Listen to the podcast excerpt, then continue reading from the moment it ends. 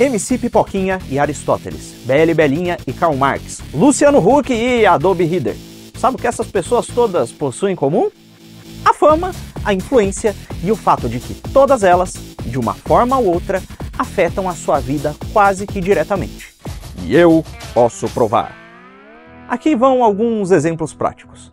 A lógica utilizada para a estruturação desse vídeo, alguns dos componentes retóricos e os princípios da técnica científica moderna utilizadas para a construção dos dispositivos nos quais esse vídeo está sendo reproduzido estavam dados desde o princípio, de uma forma ou de outra, nos fragmentos que conhecemos das obras de Aristóteles.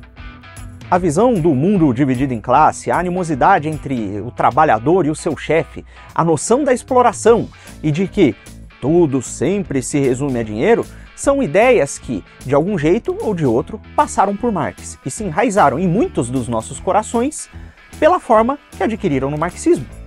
O Luciano Huck passou anos aparecendo todo fim de semana na sala de estar de milhões de famílias brasileiras, que, sendo expostas a ele, foram por ele influenciadas. Além disso, ele ajudou a fundar no Brasil uma escola de políticos que atuam no nosso legislativo, fazendo e votando as leis que regem diretamente a sua vida, segundo princípios defendidos por Huck e definidos por meia dúzia de gringos que formam a belíssima comunidade internacional. Sem o Adobe Reader mesmo, nós não teríamos, de forma tão pronunciada, o trauma causado aos povos semitas pelo seu governo, nem a Segunda Guerra. E sem a Segunda Guerra, não teríamos, por exemplo, estruturas como a ONU e o próprio desenvolvimento da tal comunidade internacional da forma como ela foi desenvolvida. Já a Belle Belinha e a Pipoquinha, bom, Digamos que tem muito jovem e até muita criança que, ouvindo o que elas dizem ou cantam, serão muito mais desinibidos libidinosamente. Entrarão mais cedo para o festejo e para a frutaria e começarão com práticas libidinosas pouquíssimo ortodoxas. E se essas coisas já têm um impacto nas pessoas mais velhas, imagina o que elas não farão com o desenvolvimento da personalidade dos mais jovens. E agora imagina que todos nós conviveremos pelas próximas décadas com as consequências dessa brincadeira e do comportamento estimulado por essas duas celebridades nos mais jovens. Não adianta ignorá-las. Ignorar essas figuras não vai diminuir a influência que elas exercem sobre a sua vida. E não vai mudar o fato de que, hoje em dia, você está mais próximo delas do que imagina. É o famoso atura ou surta, né, eu acho. Mas como por exalados isso pode ser possível? Você deve estar se perguntando, ao mesmo tempo que se pergunta como diabos a humanidade pode dar tanta importância e ser tão influenciada ao mesmo tempo por figuras tão diferentes. E ao invés de dar uma explicação chata e delongada, eu contarei uma história, não tão chata e um pouco delongada. Imagine que você é um menino espanhol, de família nobre, nascido em 1534. Com 14 anos, você é enviado a Portugal para estudar com alguns dos melhores professores da Europa. Rapidamente, você, por sua inteligência, se destaca no campo das humanidades. Até que, em 1551, com 17 anos, você decide que, ao invés de dar continuidade à dinastia da sua família, vai entregar tudo o que tem e se dedicar à vida religiosa, entrando para a ordem jesuíta. Dois anos depois, começa a rolar um burburinho sobre uma tal terra de Santa Cruz há pouco tempo descoberta pelos seus colegas portugueses. Você ouve histórias sobre tribos indígenas em guerra, canibalismo, e uma terra majoritariamente inexplorada, cheia de predadores perigosos, mas com muitas almas a serem salvas. Então, decidem te enviar para lá como missionário. Ali você vê amigos morrerem, é sequestrado, preso, passa por todo tipo de aperto, mas não desiste. Aprende a língua dos nativos, ensina eles o evangelho, constrói escolas, mosteiros, funda cidades, viaja todo o país e, por fim, morre de velhice. Essa é a história de São José de Anchieta, que evangelizou boa parte do chamado Brasil primitivo. Fundou a cidade de São Paulo, fundou nossas primeiras escolas e, pelas suas ações e o seu legado, se tornou conhecido. A esse tipo de notoriedade, conseguido pelo mérito e o impacto das suas ações, os estudiosos chamam de fama. Quer seja a boa fama pela evangelização de um país, como no caso de São José de Anchieta, ou a má fama pela violência em campo de batalha, como no caso de Átila Uno. E essa fama se difere de um outro tipo de notoriedade que nós chamamos de celebridade. A celebridade é a notoriedade conseguida por meio da mera exposição midiática. O famoso sujeito que, por ter passado num teste e aparecer sempre na TV, por exemplo, se torna conhecido. Esse seria o caso de pessoas como o próprio Luciano Huck. E existe também o que chamamos vulgarmente de subcelebridade, que é uma espécie de celebridade incompleta, que aparece na mídia, vez ou outra, é conhecida, mas não está sempre sendo discutida ou referenciada por aí, como é o caso da Bela Belinha ou da Pipoquinha. E olha que interessante, olhando assim, é óbvio, por exemplo, que os feitos de Anchieta ou as descobertas filosóficas de Aristóteles têm uma influência muito maior na nossa sociedade do que um funk da Pipoquinha. Mas a Pipoquinha e a Belinha passam muito mais tempo nos ouvidos e nos olhos da massa do que Anchieta ou Aristóteles. Em alguns casos, existem até mesmo influenciadores que, fazendo suas lives enormes, passam mais tempo com sua jovem audiência do que os próprios pais da molecada que os assiste. Então, a vida dessas pessoas passa a ser muito mais orientadas por esses exemplos menores do que pelos grandes heróis ou vilões do passado. E existe aqui uma armadilha, na qual todos nós mesmo que não sejamos ouvinte da pipoquinha ou audiência da belinha, caímos. A mimesis, ou imitação, se você for um sujeito normal que não está usando termos gregos complicados num vídeo de YouTube para ficar famosinho e parecer inteligente. É quase consenso, dentro de diversas escolas de pensamento, em diversas áreas da filosofia, da sociologia, da psicologia e da pedagogia, que o ser humano aprende e muito, por exemplo, imitação.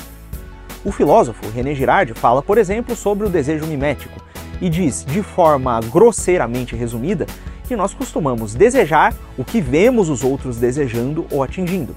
E disso qualquer um que já sentiu aquela invejinha é testemunha. Piaget fala sobre o aprendizado por imitação. Muitas feministas, notando que o ser humano aprende imitando aqueles que estão próximos, começando pela mãe e pelo pai, chegam ao extremo de concluir que a imitação e a reprodução de comportamento seriam praticamente a fonte única dos papéis de gênero. E o próprio Cristo e os primeiros cristãos arrastaram multidões, ensinando pelo exemplo, encorajando o aprendizado das virtudes pregadas por eles por meio da imitação de Cristo.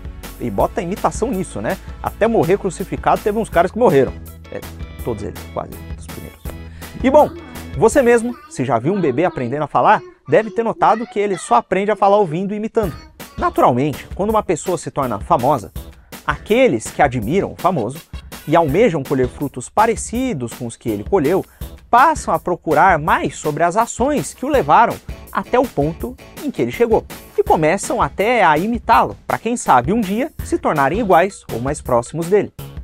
Tem até gente achando que acordar às 5 da manhã foi o segredo da riqueza do Jeff Bezos, né? E ficam aí tentando imitar. Esquisito. Enfim, o ponto todo é que ver exemplos e refletir sobre eles nos leva a imitá-los. E imitando, nos tornamos mais próximos deles. É como diz o poeta: transforma-se o amador na coisa amada em virtude do tanto imaginar. E o mesmo acontece com os maus exemplos que desprezamos. Às vezes, o mal como no caso do Adobe Reader, nos espanta e nós procuramos fazer e acreditar no oposto ao que vilões como ele acreditavam. Parafraseando Nietzsche, quando você olha demais para o abismo, ele olha de volta para você. E aqui é que começa a treta, porque nos tempos de Anchieta ou nos tempos de Alexandre o Grande, as informações demoravam muito mais para viajar. E normalmente, para que alguém se tornasse conhecido, tinha de fazer algo impressionante, frente a muitas testemunhas, e essas testemunhas tinham de ser impactadas suficientemente para espalhar a notícia. Ou seja, a coisa nessa situação acontece de forma mais ou menos espontânea e é ligada diretamente aos méritos da ação do famoso. E as pessoas acabam, por sua vez, conhecendo exemplos que são quase sempre meritórios, tendo eles como modelos e se inspirando para se engrandecer. Esse é, inclusive, um processo mais ou menos democrático. Com a invenção da comunicação em massa, do jornal, do rádio e da TV, a coisa se inverte e os donos do meio de comunicação é que passam a decidir quem se torna célebre e aparece frente às pessoas. E bom, aí a coisa passa a ser menos sobre o mérito da celebridade e mais sobre o interesse do dono do veículo de comunicação. Se o interesse for dinheiro, quem ficará mais conhecido é quem dá mais dinheiro para o dono. Se for político, quem melhor consegue transmitir a narrativa do dono do meio de comunicação e por aí vai. E se, com o passar do tempo, as pessoas param de ler, saem menos, conversam menos, se desligam mais das suas religiões e tradições, enquanto passam mais tempo consumindo o que há nesses veículos de comunicação, elas passam a ser mais influenciadas por esses interesses, normalmente políticos e comerciais, do que por qualquer outro valor transcendente. Mas, com a invenção das redes sociais e celulares, a coisa fica diferente, não? Agora, qualquer um pode abrir um blog, uma página ou um canal e atingir novos públicos. É, pois bem, sim e não. De fato, no início da internet, o que se percebia é que as pessoas cansadas da comunicação pasteurizada da TV e dos grandes veículos buscavam comunicadores que pareciam mais sinceros. Tanto é que uma das marcas da comunicação na internet era justamente a irreverência e os palavrões.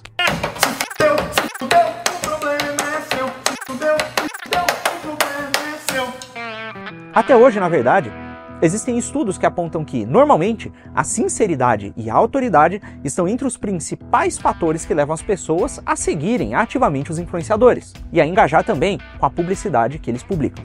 Mas tem aí um pulo do gato, ou vários. Em primeiro lugar, uma cultura que passou décadas habituada a ter tudo filtrado pelos detentores dos meios de comunicação, distante dos grandes exemplos, muitas vezes sem o referencial correto, terá dificuldades em escolher bons comunicadores e em escolher quem é que deve ser repercutido e se tornar famoso.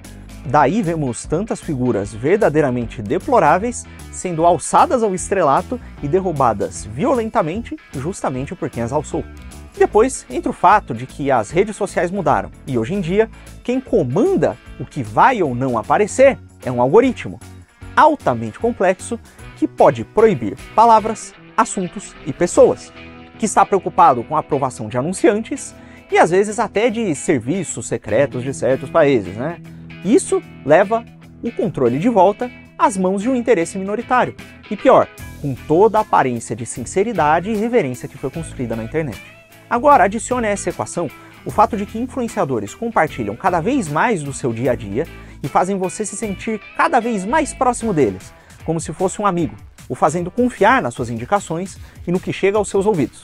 Um fenômeno que foi, inclusive, cientificamente documentado e batizado de interação parasocial.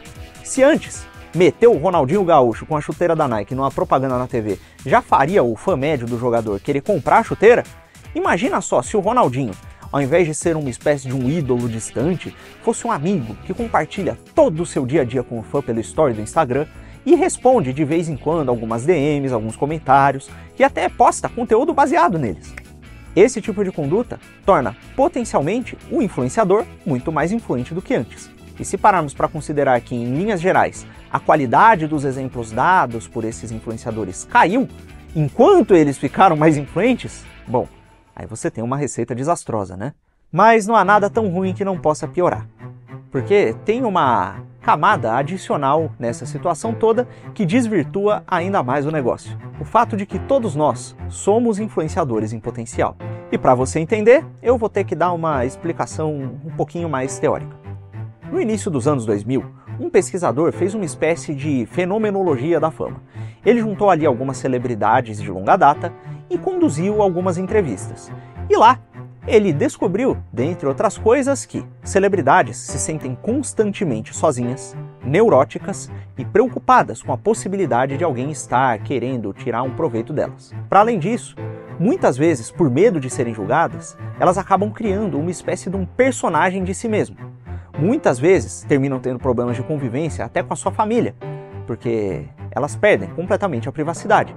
E no geral, elas passam a ter uma vida muito mais pesada por conta desses fatores e dos altos e baixos da fama, na qual elas se tornam viciadas de vez em quando. Agora imagine você que um número cada vez maior de pessoas está pelas redes sociais sendo potencialmente exposta a uma situação de fama e, consequentemente, a sintomas como esses. E que um número cada vez maior de pessoas está sendo influenciada e levada a reproduzir os comportamentos de pessoas que estão passando por esses sintomas. E mais, Agora, o público em geral não é mais um espectador passivo. Ele não está mais só vendo a celebridade na TV. Agora, ele compartilha e atua na mesma plataforma que a própria celebridade e muitas vezes vive modelando o seu comportamento pensando que pode se tornar tão célebre quanto ela. Aos poucos, as pessoas passam a agir feito os seus influenciadores favoritos. a reproduzir de forma ainda mais profunda o comportamento visto nas redes sociais. E muitas vezes podem até ter uma ilusão de fama por conta do fenômeno dos micro-influenciadores locais. Esses são perfis de pessoas que são populares nos seus bairros e cidades e que muitas vezes são até contratadas por marcas que têm interesse em promover seus produtos em seus nichos ou localidades. E mais, imagina que agora nós temos uma geração inteira que está crescendo com esse ambiente digital já bem consolidado e sendo já parte integral de como eles interagem socialmente, como eles estudam e até como eles trabalham. Essas pessoas estão em estágio de formação da sua personalidade, já sendo influenciada pelos estímulos e manipulação dos algoritmos, o que dá a essas empresas que controlam os algoritmos um nível de influência sobre as mentes deles que o dono de nenhuma emissora de TV jamais pensaria em ter no passado. Mas nem tudo está perdido, e uma solução relativamente simples, que não envolve acabar com a zorra toda, é possível. Dentro desse mesmo estudo, o pesquisador constatou que as celebridades que melhor conseguiam lidar com a fama eram justamente aquelas que atingiam a chamada imortalidade simbólica. Ou seja, conscientes de que elas vão um dia morrer, elas tentavam deixar algo para a posteridade, usando a sua condição de fama para fazer o maior bem que pudessem. Isso dava aos famosos algum sentido a todos os sofrimentos, mazelas e sacrifícios impostos pela fama e ao peso da responsabilidade, da influência sobre tantas pessoas. Tá vendo? Parece que o dinheiro não paga esse negócio, né? E bom, essa parece não ser só a solução para os famosos, ou aqueles que são influenciados por eles, mas para todo o resto da população. Quando se está consciente da morte, nós lembramos que existem coisas maiores do que a notoriedade que a rede social pode nos oferecer, do que os bens materiais que nós podemos conquistar, ou da vaidade de sermos comparados com uma pessoa que, por ser famosa, parece ter o respeito de todos os que nos cercam. Porque no fim, fama, respeito, dinheiro, todas essas coisas passam e quando morremos deixam de importar. Mas todo o bem que fazemos e o que carregamos na nossa alma, isso fica para a eternidade. Fora que, sei lá, pela sinceridade valorizada nas redes, pode ser que apareça meia dúzia de malucos sinceros que saibam driblar os algoritmos e que, por sua sinceridade, tornem a dissimulação dos que dissimulam muito mais aparente. E demonstrando virtudes, ajudem a população a construir virtudes. Não acho que isso vai acontecer, eu tô sendo otimista demais. Compartilhe esse vídeo com seu influenciador favorito. Vai que cola.